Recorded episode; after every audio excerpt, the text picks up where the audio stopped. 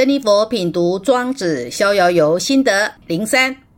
庄子在《逍遥游》里的原文说：“野马也，尘埃也；生物之以息，相摧也。天之苍苍，其正色也；其远而无所自及也。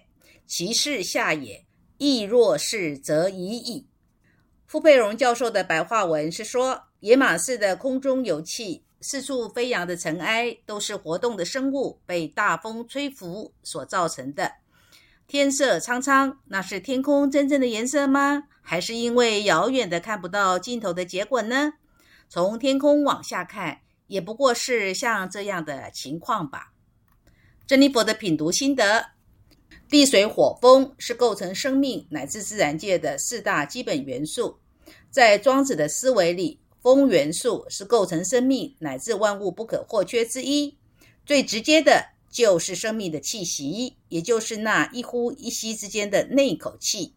二零二零年的新冠疫情之所以让人生畏至极，就是风元素出问题了。染上新冠病毒的人会呼吸困难而导致死亡。可不到让全世界工卫系统面临空前挑战的是。这是会透过空气中的飞沫传染而人传人的怪异疾病。在疫苗还没有成功研发上市之前，普世人们只能以隔离来限缩传染的可能范围。庄子这位大思想家，竟然能够在那个科技不发达、人类意识大都只停留在历史或当下所形成的世界观的局限之下。庄子却独树一格的以近乎太空人的视角来看人类所处的生活环境，难怪当代的知名哲学家方东美先生常说庄子是太空人，真有意思。当庄子能够以近乎太空人的视角来看人类所生存的自然环境，视角的宏观大概就像现代太空科技发达之下。以卫星来看地球，以及目前还没有能力脱离地球才能生存的人类吧。庄子的思想境界，如果要用形容词勉强来说，珍妮佛想到的是，在入世中旷达出尘，在出世中莫忘江湖，也就是在熙熙攘攘的现实生活里，始终要保有旷达出尘的那一份脱俗放逸之心。在远离红尘俗世里，又要能够不忘真实生活就在脚跟下。珍妮佛所传授的活出睿智跟美善的生活智慧，在生活蓝图的解读上，有个动能是普天苍生都要主动参与，或者是被迫遭遇的灵魂的加速觉醒。生命的发展能不能以加快灵魂觉醒的步伐来推进？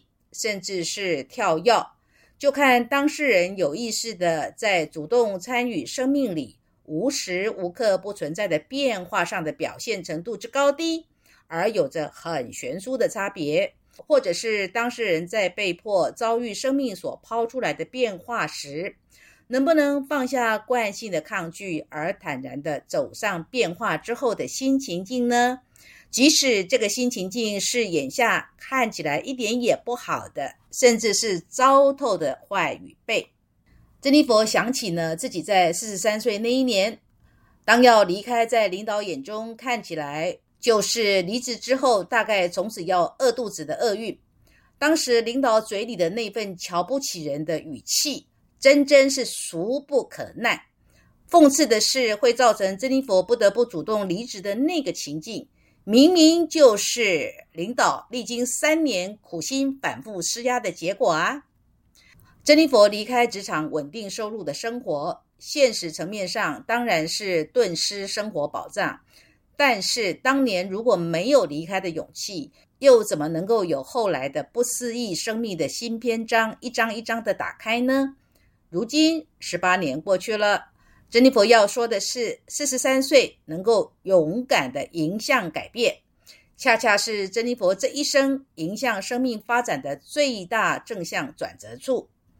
所以，如果眼下的你遭遇到了什么在你看来简直就是天塌下来的巨大改变，请你千千万万不要用你那有限的小眼小智来看待你可能有的来日的大观世界哦。能够局限我们的，不是你遇到了什么坏的变化，而是你把它解读为那是糟透的坏与背。